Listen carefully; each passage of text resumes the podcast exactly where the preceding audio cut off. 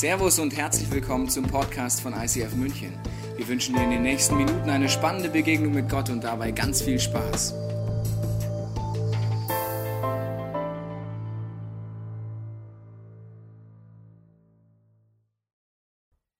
Herzlich willkommen zu Church Without Walls. Es geht in dieser Serie um Mauern in unserem Kopf, in Vorstellungen über Kirche, über Gott. Und die halten uns auch oft davon ab, im Alltag Dinge zu erleben, wo wir nicht mit gerechnet hätten, dass Gott dort etwas mit zu tun hat. Herzlich willkommen, schön, dass du da bist. Auch wenn du vielleicht erstmal in dieser Kirche bist und bereits jetzt ein paar Mauern am Hirn gesprengt wurden, weil du dachtest, okay, ich dachte, es ist ein Club, jetzt ist es eine Kirche und jetzt geht es auch noch um Work-Life.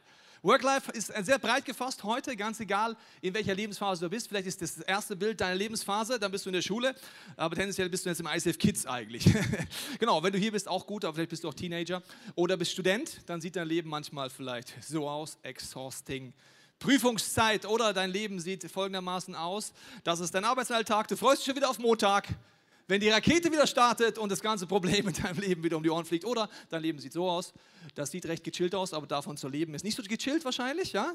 Also von Kunst zu leben oder du sagst, du bist gerade in diesem Bereich tätig oder neu in diesem Bereich, im Windelbereich tätig, ja, hast du Kinder bekommen, denkst dir, ach du liebes Lieschen, wie macht man das eigentlich? Ja, also egal in welchem Work-Life du dich befindest, die Prinzipien, die wir heute anschauen, kannst du auf alle übertragen, weil biblische Prinzipien sind etwas, was zeitlos ist und du übertragen kannst.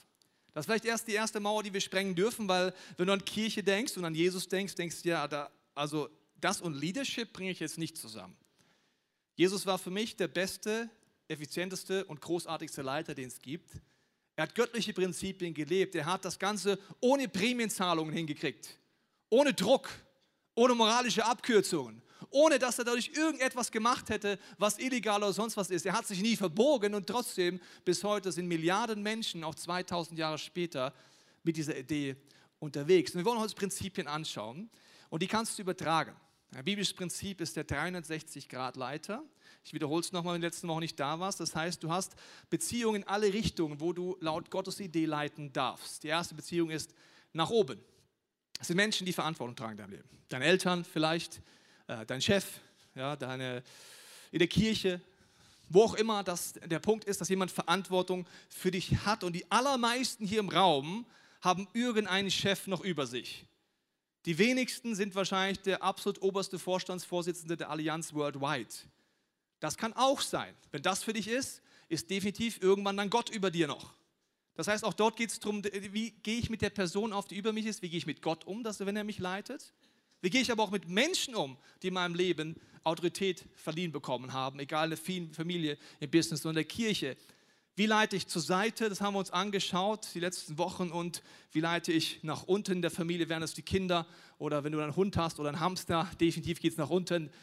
Deswegen durfte ich als Kind nie ein Haustier haben, weil meine Eltern wussten, das lief noch nicht so gut nach unten zu leiten. Das arme Tier wäre verreckt unter meiner Leiterschaft. Deswegen hatte ich auch nie ein Haustier. Aber in alle Richtungen. Und heute wollen wir uns etwas anschauen, was meistens sehr unterschätzt wird und vergessen wird, nämlich nach oben zu leiten. Wie gehe ich mit Menschen um, die Autorität haben in meinem Leben? Wie gehe ich mit Eltern um, mit Vorgesetzten, mit Chefs und auch in der Church? Und wir werden heute sehen, auf eine schockierende Art und Weise, glaube ich, dass wir besonders dort vergessen, Prinzipien anzuwenden. Wenn es um unsere Chefs geht, wenn es um unsere Vorgesetzten geht, unsere Eltern geht, all diese Bereiche oder auch in der Kirche um Leiterschaft. Und das wollen wir uns anschauen mit zwei Prinzipien, die Jesus uns gibt und die übertragen wir dann gleich besonders auf die Beziehung nach oben. Das erste Prinzip von Saat und Ernte. Ich lese es dir mal vor. Da heißt es in Galater, macht euch nichts vor. Gott lässt keinen Spott mit sich treiben. Das ist immer sehr interessant, wenn eine Bibelstelle so anfängt. Hat es damit zu tun, dass wir die Gefahr haben, mit Gott Spott zu treiben. Schauen wir mal, wo die Gefahr ist. Was der Mensch sät, das wird er auch ernten. Wer auf dem Boden seiner selbstsüchtigen Natur sät, also selbstsüchtige Natur kann man schnell überlegen, was das heißt, auch gegenüber meinem Chef, ja, da geht es mehr um mich als um meinen Chef, ist vollkommen logisch vielleicht, wird als Frucht seiner Selbstsucht das Verderben ernten. Ups, das ist eher schlecht jetzt, gell? Lesen wir mal weiter. Wer dagegen auf den Boden von Gottes Geist sät, auf seinen Prinzipien sät, auf seinen Prinzipien aufbaut, wird das Frucht des Geistes das ewige Leben ernten. Lasst uns daher nicht müde werden, das zu tun, was gut und richtig ist, auch bei unseren Chefs, auch bei unseren Eltern, auch bei denen, die Leiterschaft für uns haben, auch bei unseren Politikern. Denn wenn wir nicht aufgeben, werden wir zu der von Gott bestimmten Zeit die Ernte einbringen. Nachdem die meisten hier Stadtkinder sind, habe ich es mal hier mitgebracht, um das zu verdeutlichen, was Saat und Ernte bedeutet. Ja, ich habe eine zweite Bibelstelle mitgebracht, da heißt es folgendermaßen, ja, über Saat und Ernte können wir die mal einblenden, die nächste Bibelstelle. Denkt daran, wer wenig sät, also wenig wäre jetzt so. Okay? Ich sehe, sehe jetzt mal wenig.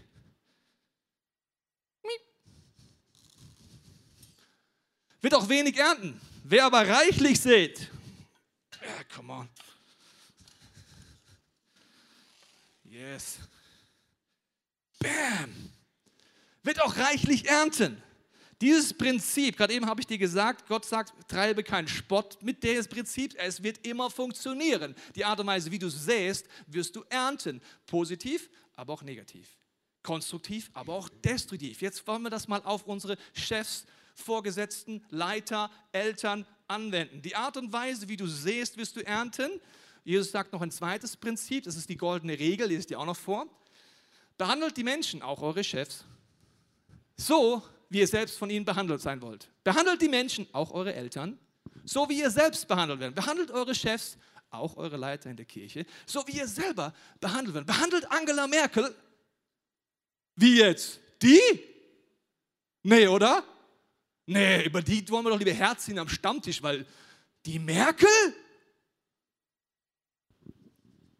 Stille im Raum selbst von ihnen behandelt werden wollt. Das ist eine goldene Regel. Das sind zwei Prinzipien jetzt. Saat und Ernte und die goldene Regel. Und jetzt wollen wir es anwenden auf die unterschiedlichen Beziehungen, in denen wir sind. Das ist ein tiefes Prinzip, das ich in meinem Leben erst lernen musste. Seitdem ich es kenne, liebe ich es. Vorher habe ich es nicht verstanden. Das heißt, die Art und Weise, wie ich über meinen Chef rede, beeinflusst, wie meine Leute über mich reden. Die Art und Weise, wie ich mit Entscheidungen bei meinem Chef umgehe, beeinflusst, wie Menschen bei mir mit Entscheidungen umgehen. Die Art und Weise, wie ich mit meinen Eltern umgehe, beeinflusst, wie eines Tages meine Kinder mit mir umgehen. Die Art und Weise, wie ich rede, beeinflusst die Menschen um mich herum. Was bedeutet? Ich mache zwei Kulturen, die göttlich sind. Die erste Kultur ist die Kultur der Ehre. 1. Korinther 10, 31 heißt es, ob ihr nun esst oder trinkt oder was ihr auch tut, das alles tut zu Gottes Ehre. Ich fange mal an reden. Ich habe gesagt, wir vergessen oft bei Menschen, die Verantwortung für uns haben, uns so zu verhalten, wie wir es gerne wollten. Dein Chef, deine Eltern, dein Leader trifft eine Entscheidung, die du nicht gut findest. Was würdest du dir wünschen, wie man mit dir umgeht? Das ist relativ schnell klar, oder? Du würdest dir wünschen, dass jemand unter vier Augen kommt, dass er konstruktives Feedback gibt, dass er positiv ist, dass er trotz deiner Fehler auch mal ein Auge zudrückt und sagt, okay, super, ich stehe weiter zu dir. Du würdest dir definitiv nicht wünschen, dass anstatt mit dir zu reden, er mit allen Menschen in deiner Abteilung redet, eine Abstimmung macht, warum du ein Vollpfosten bist und zu sammeln, warum die Entscheidung gar nicht geht. Das heißt, es ist relativ schnell klar, was das bedeuten würde bei uns, aber warum auch immer vergessen wir, bei Leuten, die Verantwortung für uns haben, so zu verhalten. Vorhin habe ich gesagt, wenn du aus selbstsüchtigen Wünschen handelst, also zum Beispiel, ich will eigentlich den Posten von meinem Chef selber haben. Und ich säge immer so durch Worten und Taten. Das, was du siehst, wirst du ernten. Letztens ein Gespräch mit einem anderen Pastor gehabt, der hat die Strategie gehabt, dass er seinen Jugendleiter in Kirchen reinschickt und dort die Jugendlichen fragt, ob sie nicht in ihre Kirche kommen würden. Das haben sie auch bei uns gemacht. Da habe ich gesagt, du, für mich easy. Send them. Come in and find out.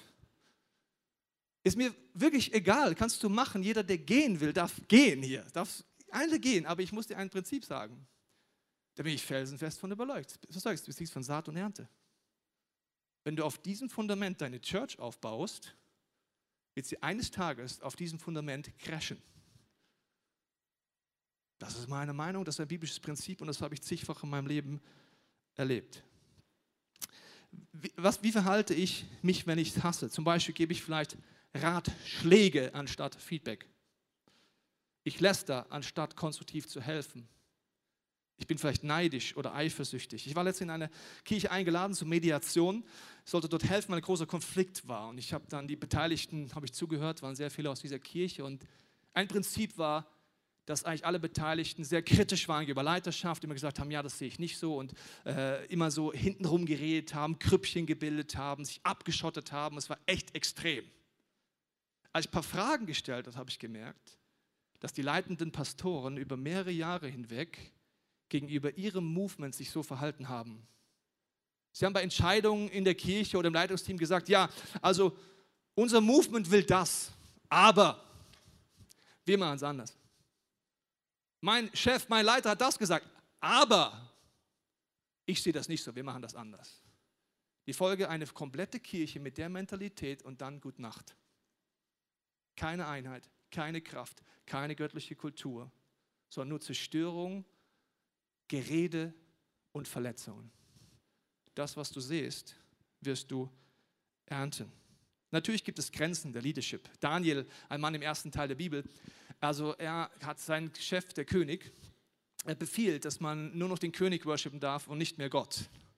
Es gibt ein Prinzip, wo du dich niemals Leiterschaft unterordnen darfst. Das ist an den Orten, wo du Gott mehr gehorchen musst als Menschen. Wenn dein Chef, dein Leiter irgendetwas von dir will, wo du weißt, es ist gegen die Bibel, gegen das Prinzip, das Gott dir gibt, dann machst du nicht mit. Dann darfst du aufstehen und sagen, so goes it not. Und einfach nicht mitmachen. Das solltest du auch tun. Als ich als rebellischer Schüler unterwegs wie als kleiner Punk, äh, hatte ich schon immer einen Gerechtigkeitssinn in mir, der war sehr groß. Und ich hatte in der 11. Klasse einen Mathelehrer und die, diese Person äh, war in meiner, Person, in meiner Perspektive sehr ungerecht. Nicht gegenüber mir, ich hatte 14 Punkte, das war gerechtfertigt, aber gegenüber anderen. Und bei der Notenbekanntgabe ich, war ich felsenfest der Meinung, dass die sie mag, und ich, mich mochte sie, gute Noten gibt. Ich konnte auch Mathe, ist klar. Aber die sie nicht mochte, die hat sie einfach runtergeratet und zwar richtig krass. Dann bei der Notenbekanntgabe melde ich mich und sage, äh, entschuldigen Sie bitte, also ich habe nur mal kurz überlegen, wenn ich 14 Punkte kriege und der Sohn so, der nicht mein Freund war, aber einfach sich oft gemeldet hat, engagiert war, wenn der vier Punkte kriegt, ist es doch irgendwie kein Verhältnis. Aha, Herr Teichen, meinen Sie, Sie sind so gut bewertet? Habe ich es nicht gesagt. Ich finde nur, dass man da vielleicht mal drüber nachdenken könnte. Ab dem Zeitpunkt war ich auf Ihrer Abschlussliste und ich war selber Lehrer und ich muss dir sagen, du kannst jeden Schüler, jeden Schüler, wenn du willst, auf eine 6 prüfen oder auf eine 1, jeden Schüler. Das kriegst du hin als Lehrer. Du musst ihn nur zum Beispiel an die Tafel holen, im Moment, wo das Kind Angst hat. Schon kriegst du eine 6, kein Problem. Sogar nachgewiesen in deinem Heft, da können die Eltern kommen und sagen, ja, was ist los? Ja, Ausfrage, 4.3.2004, Note 6, Tafel. Du kannst mündlich runterraten, also ich will jetzt nichts gegen Lehrer sagen, aber die Realität ist, es ist wahr. Du kannst das machen. Und ganz ehrlich, liebe Eltern, ihr könnt noch so viel zu Elterngesprächen gehen, aber es ist ein Beamtenapparat. Ich habe das in meinem Leben erlebt. Man kann das sehr lange durchziehen. Und bis dahin ist dein Kind schon aus der Schule raus, dummerweise. Bis irgendwas passiert. Also ich sage nur, ich war dann da, bin nach Hause gegangen, habe gesagt, Mama, Papa, also es gibt ein Problem. Äh, ich habe jetzt nicht mehr 14 Punkte, sondern 5 in Mathe. Was hast du gemacht, Junge? Ja, ich habe einfach nur gesagt, dass ich es ungerecht finde, was ihr macht. Die Reaktion meiner Eltern war unterschiedlich. Meine Mutter, Junge, hör auf, dein Abitur. Mein Vater, gut gemacht, Junge, weiter. Für Gerechtigkeit stehen wir auf. Was ich gemerkt habe an diesem Prinzip ist, dass Gott dich nie hängen lässt, wenn du für seine Prinzipien aufstehst. Ja, ich hatte ein Jahr schlechte Noten, aber rechtzeitig vom Abi habe ich einen neuen Mathelehrer bekommen. Genau zu dem Zeitpunkt, wo es gezählt hat und bin wieder auf 14 Punkte von 5 oder 4 hoch. Gott lässt dich nicht im Stich, selbst wenn es so unten durchgeht. Das heißt, wenn es Prinzipien sind, die nicht göttlich sind, klar, dann ordnest du dich nicht unter. Aber ich meine jetzt an diesen Beispielen eher die vielen anderen, wo es uns schwerfällt. Kolosser 3,17 heißt es: Alles, was ihr sagt und alles, was ihr tut, soll im Namen von Jesus, dem Herrn, geschehen. Dank, dank dabei Gott, dem Vater, durch ihn. Ich habe einen Leiter in meinem Leben, der heißt Leo Bigger, er ist klein, er ist blond, er kommt aus der Schweiz. Und er ist mein Chef. Ich habe über die Jahre gemerkt, in den ersten Jahren war ich nicht besonders reif, als die Kirche angefangen habe. Das heißt, ich habe auf eine Art mit Leadership umgegangen, die nicht schlau war. Und habe mich immer gewundert, warum Leute damals vor einigen Jahren mit mir so umgegangen sind. Dann habe ich reflektiert, weil ich war ein kleiner Rebell. Das, was mir gefallen hat, habe ich übernommen. Das, was mir nicht gefallen ist, habe ich sehr deutlich geäußert, warum das gar nicht geht. Als ich das erkannt habe, bin ich umgekehrt auf die Knie gegangen und gesagt, Jesus, tut mir leid. Ich will nicht mehr so verhalten. Ich will den Leo so behandeln, wie ich will, dass man mich behandelt und unter vier Augen ihm alles sagen, was ich denke. Wir sind eine sehr konfliktfreudige Kirche, aber auch hoffentlich konfliktfähig. Das ist ein Unterschied. Konfliktfähig ist, ich rede alles, spreche alles an, aber an der richtigen Stelle auf die richtige Art. Ich hoffe nicht, dass du in deine Arbeitsstelle gehst und sagst, ja, mit meinem Chef kann man ja nicht reden. Weißt du noch, wie du willst, dass man dich behandelt. Wenn du Konfliktangst hast, ist es wichtig, sie anzugehen, Dinge anzusprechen, zu lernen, aber an der richtigen Stelle, unter vier Augen. Auch im Leadership-Team, Movement, auch in unserer Kirche, da geht es emotional her. Da wird gerungen. Aber am Ende vom Tag lasse ich Leiterschaft in meinem Leben genauso zu, wie ich will, dass es andere machen und wie ich es göttlich verstehe. Das gilt jetzt für deinen Chef, für deine Eltern, für deinen Leiter in der Kirche. Und ich habe gesagt, wir verhalten uns oft gegenüber Leitern und Vorgesetzten so, wie wir es hassen würden. Die letzte in die Situation kommt ein Mann zu mir nach dem Gottesdienst und ich kann es nicht anders sagen, er, er kotzt seinen emotionalen Müll auf mich drauf. Er ist verletzt von zig Kirchen gewesen und hat hier nicht tolle Dinge erlebt. Er kotzt einfach nur seine Emotionen auf mich. Dann höre ich alles an und sage danach, du, vielen Dank für dein Feedback, aber ich will dir eins sagen, ich bin nicht dein emotionaler Mülleimer. Ich bin ein Mensch mit Gefühlen. Wenn ich hier reinpiekst mit einer Reißzwecke, tut mir das weh. Wenn du mich ankotzt, triffst meine Gefühle. Ja, ich bin Pastor, aber ich bin ein Mensch. Dein Chef ist ein Mensch. Wusstest du das schon? Ich mache es jetzt lustig, aber wir verhalten uns so, als wäre es nicht so.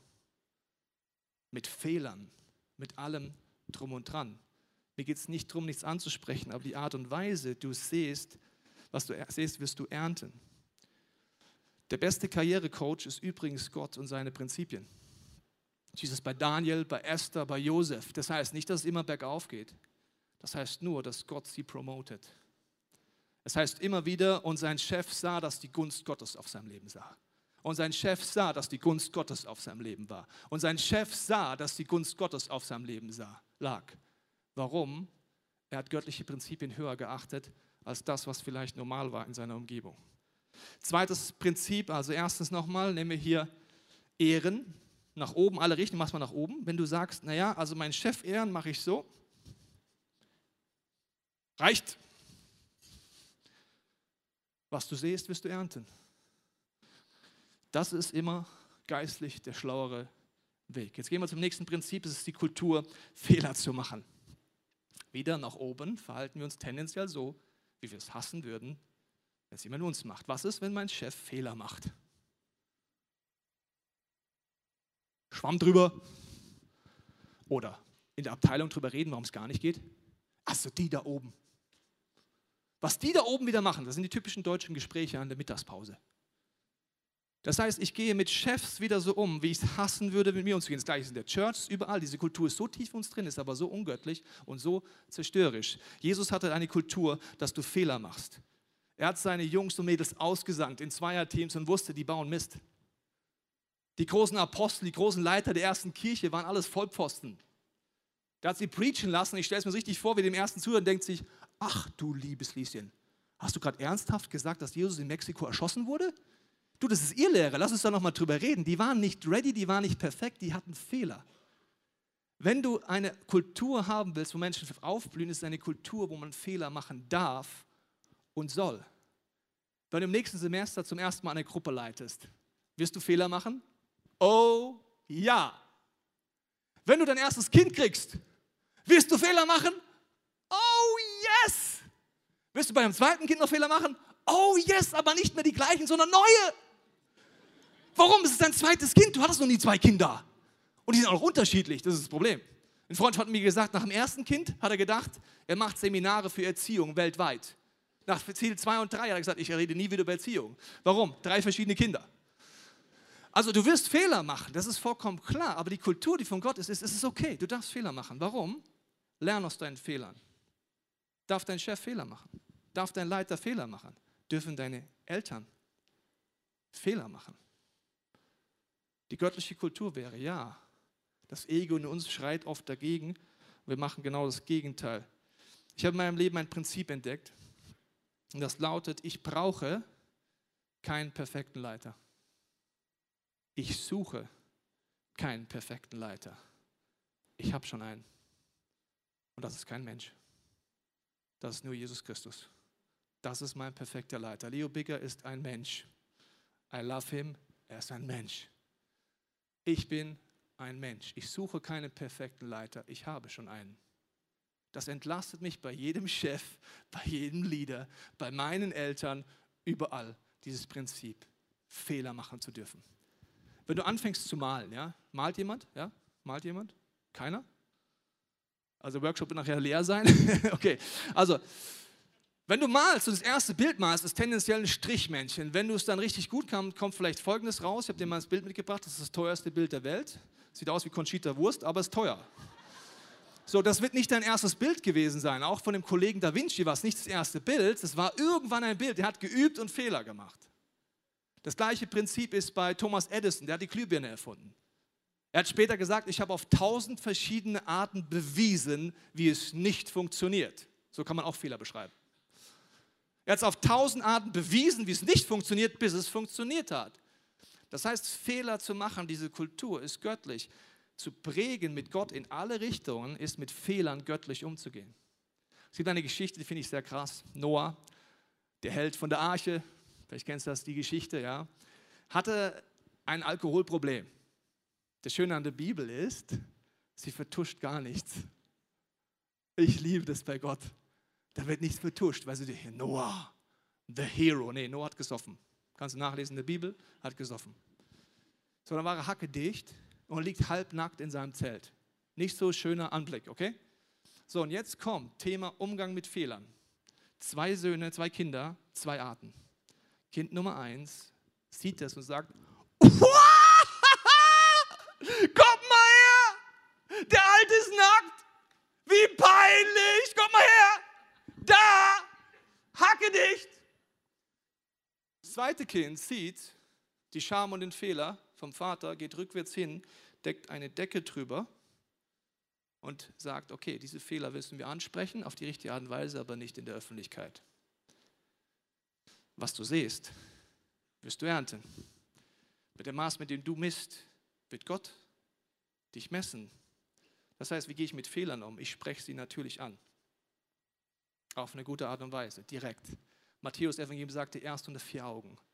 Wenn etwas zerstörerisch ist, was andere zerstört, nehme ich Sechs-Augen-Prinzip. Ich nehme noch jemand dazu. Das gilt im Business, gilt in der Familie, das gilt auch in der Kirche. Und erst dann, wenn es wirklich etwas grob zerstörerisch ist, muss es öffentlich gemacht werden. Wir behandeln Leiter, Eltern,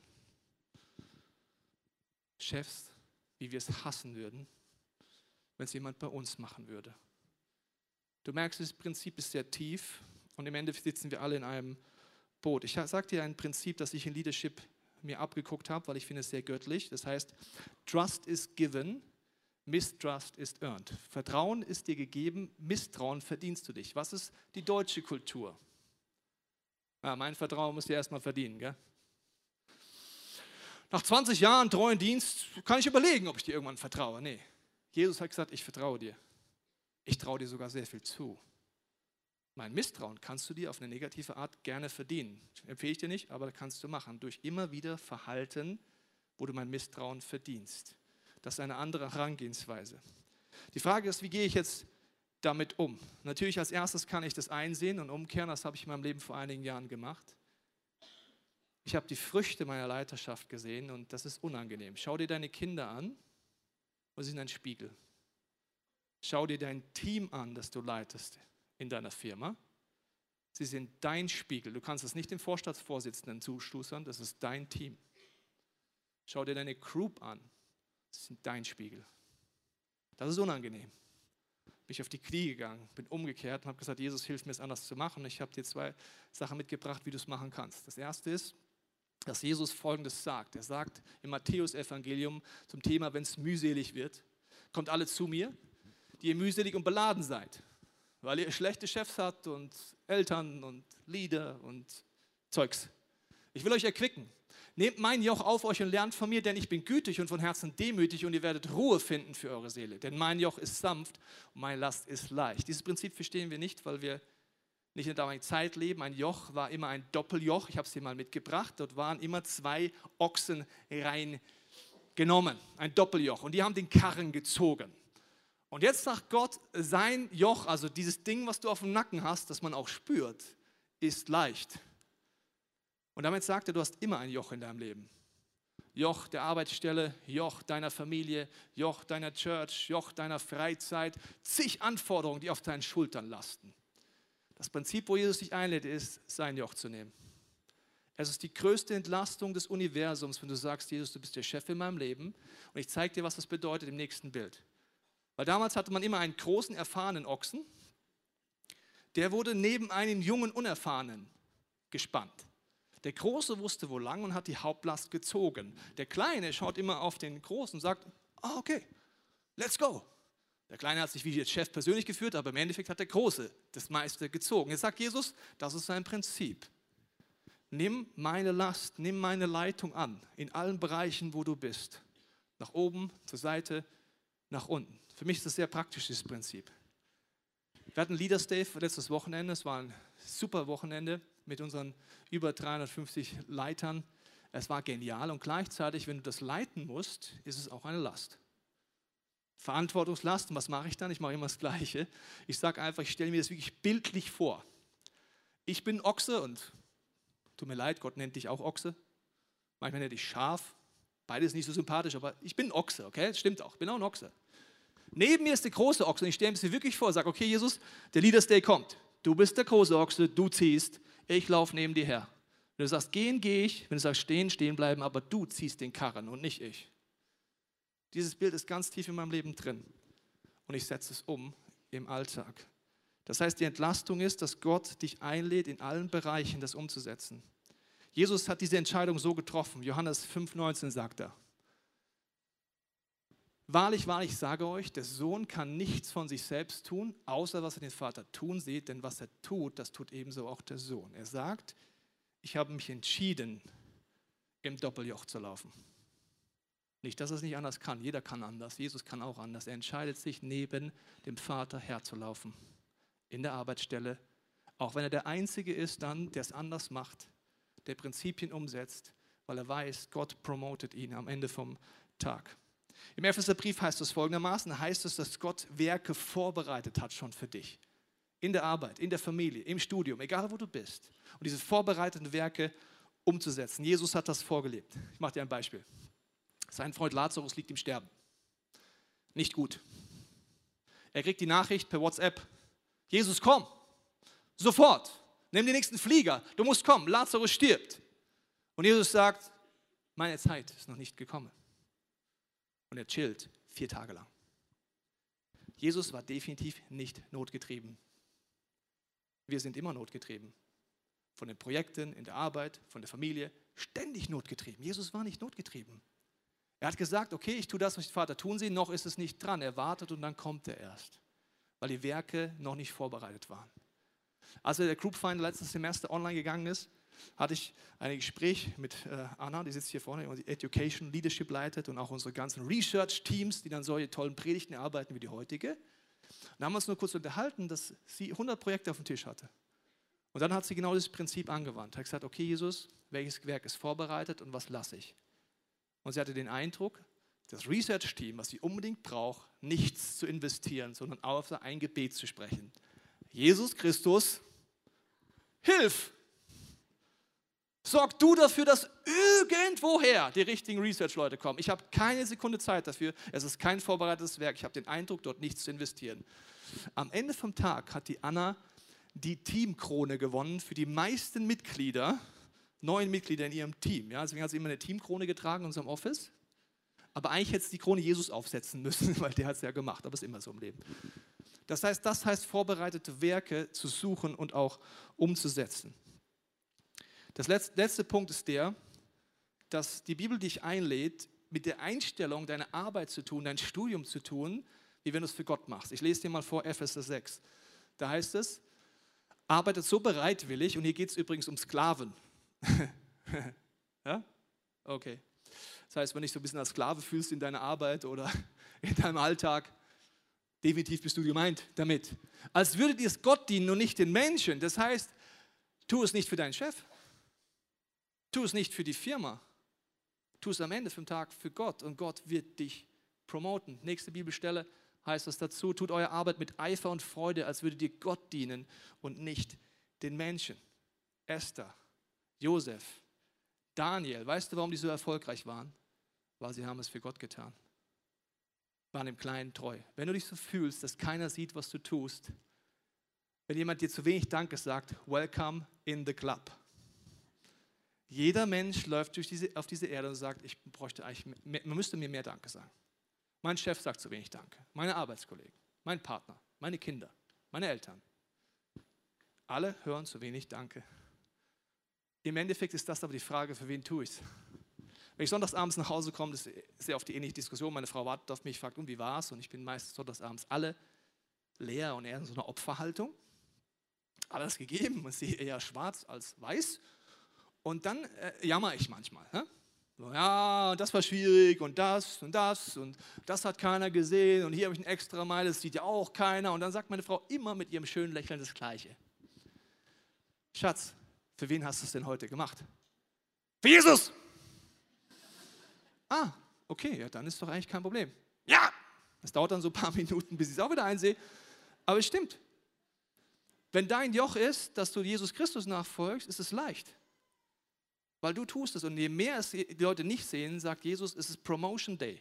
In dem Moment, wo es keiner sieht und dir keiner Danke sagt für das, was du tust. Dein Chef dir auch noch einen reindrückt, obwohl du geistliche Prinzipien hast. Das ist Promotion Day. Deswegen wird Gott dich befördern.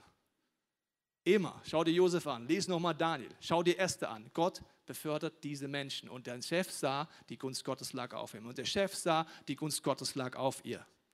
Das ist das Prinzip. Ich weiß nicht, was heute für dich dran ist, aber abschließend möchte ich damit, selbst wenn du heute Gott nicht kennst, ist es ein Prinzip. Den Mut aufzubringen, nach oben, zur Seite und nach unten so zu leiten, kannst du nur, wenn du Jesus tief begegnest und weißt, dass er stärker ist und größer ist und seine Prinzipien sich lohnen. Sonst wirst du dich das nicht trauen, das so zu leben. Am Ende vom Tag habe ich einen Wunsch. Leo Bigger ist ein menschlicher Chef in meinem Leben. Aber es gibt jemanden Chef, der ist definitiv noch über ihm. Und das ist Jesus in meinem Leben. Ich wünsche mir, dass man an meinem Leben sieht, dass ich mich von Gott leiten lasse. Dass mein Sohn sieht, dass ich mich von Gott leiten lasse dass die Leute, die, die ich verantwortlich von Gott leiten lasse, und das ist befreiend. Warum ist das Joch sanft? Das hat nichts mit Perfektion zu tun. Gar nichts. Woran sieht man nicht, dass ich, von Gott, dass ich von Gott geleitet werde? Was passiert, wenn ich einen Fehler mache? Ich kann mich hinstellen und sagen, ich habe einen Fehler gemacht. Ich habe gestern gebetet, Gott hat mir gezeigt, es war ein Fehler. Ich stehe zu meinem Fehler. Was model ich? Lass mich von Gott leiten. Ich gehe in eine Richtung, merke, ich muss umkehren erzähle es vielleicht meinem Sohn, sag, schau mal, Benedikt, es tut mir leid, was ich dort gemacht habe. Ich habe einfach gemerkt in meiner Beziehung mit Gott, dass Gott mir sagt, das ist nicht gut und ich will dich um Vergebung bitten. Was merkt er daran? Ich lasse mich von Gott leiten. Nicht, ich bin perfekt. Nicht, ich kann alles. Nicht, ich bin Jeremy's Next Top, der Top, Top Leader. Ganz im Gegenteil. Ich bin einfach eine Person, die sich von Gott leiten. Und das ist mein größter Wunsch, dass das Menschen sehen. Und ich möchte dich jetzt einladen, mit mir zu beten. Ich weiß nicht, was dein Punkt heute ist. Vielleicht hast du gemerkt, dass du entweder in deiner Familie oder in anderen Punkten der Church oder im Business oder im Studium oder in der Schule Leute mit Autoritäten im Leben behandelt hast, wie du es nicht mehr willst. Dann kannst du einen kleinen Effekt mit mir machen, wie ich vor Jahren und das Jesus bringen und Vergebung bitten. Und gleichzeitig werde ich heute für Leute beten, die sich trauen, dass ihr Menschen werdet, dass wir Menschen werden, an deren Leben man sieht, dass wir uns von Gott leiten lassen. In all unseren Fehlern, in all unseren Schwächen, in all unseren Versagen. Vater, ich danke dir, dass wir unsere Augen schließen, unser Herz öffnen, dass du jetzt redest. Wenn du heute diesen Jesus nicht kennst, lade ich dich ein, mit mir zu beten. Jesus, zeig du mir, ob du der Sohn Gottes bist. Ja, ich brauche einen Retter in meinem Leben. Du siehst meine Ängste, meine Zukunftsängste, meine Menschenfurcht, meine Angst, zu kurz zu kommen. Jesus, ich brauche einen Retter. Sonst werde ich mich weiter so verhalten, wie ich es eigentlich hasse. Jesus, ich will dir vertrauen. Heiliger Geist, bitte, dass du in der Stille zu uns redest, wo wir umkehren dürfen, wo wir in unserer Kirchenfamilie, unserer leiblichen Familie oder unserem Business, unserer Schule, wo wir uns auf eine Art verhalten haben, wo du uns heute zeigst, dass wir umkehren dürfen. Zeig uns in der Stille, was du uns anbieten willst.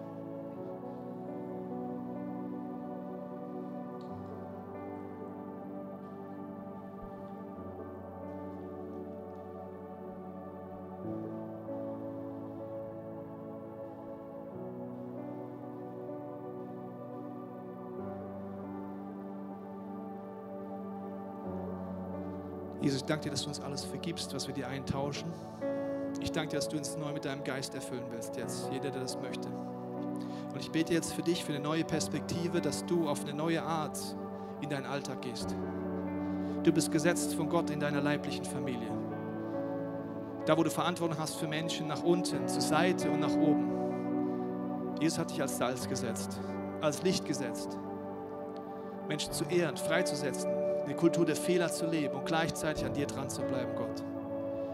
Ich segne dich neu in deiner Familie, dass du die Gewissheit hast, dass du nicht perfekt bist, perfekt sein sollst. Und auch wenn du Kinder hast oder Kinder bekommst, ist das Wichtigste, dass deine Kinder sehen, dass du dich von Gott leiten lässt und nicht, dass du perfekt bist.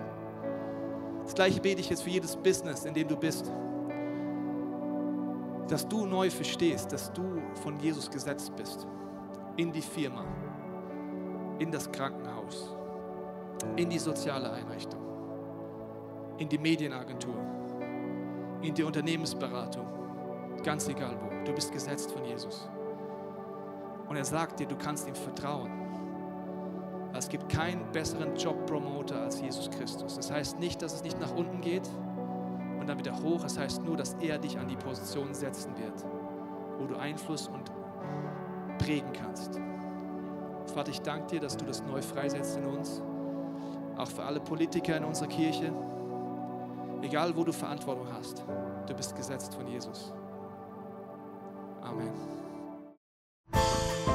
Wir hoffen, dass dir diese Predigt weitergeholfen hat. Wenn du Fragen hast, kannst du gerne an info at icf-moenchen.de mailen und weitere Informationen findest du auf unserer Homepage unter www.icf-moenchen.de.